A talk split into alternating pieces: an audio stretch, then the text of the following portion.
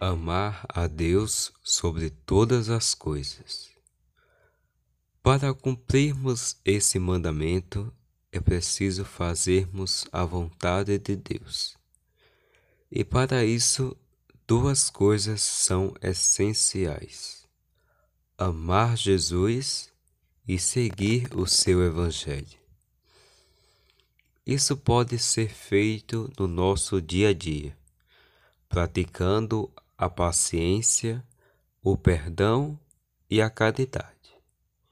Por isso, para amar a Deus, é preciso amar o próximo, pois esse é o sinal mais verídico de amor a Deus.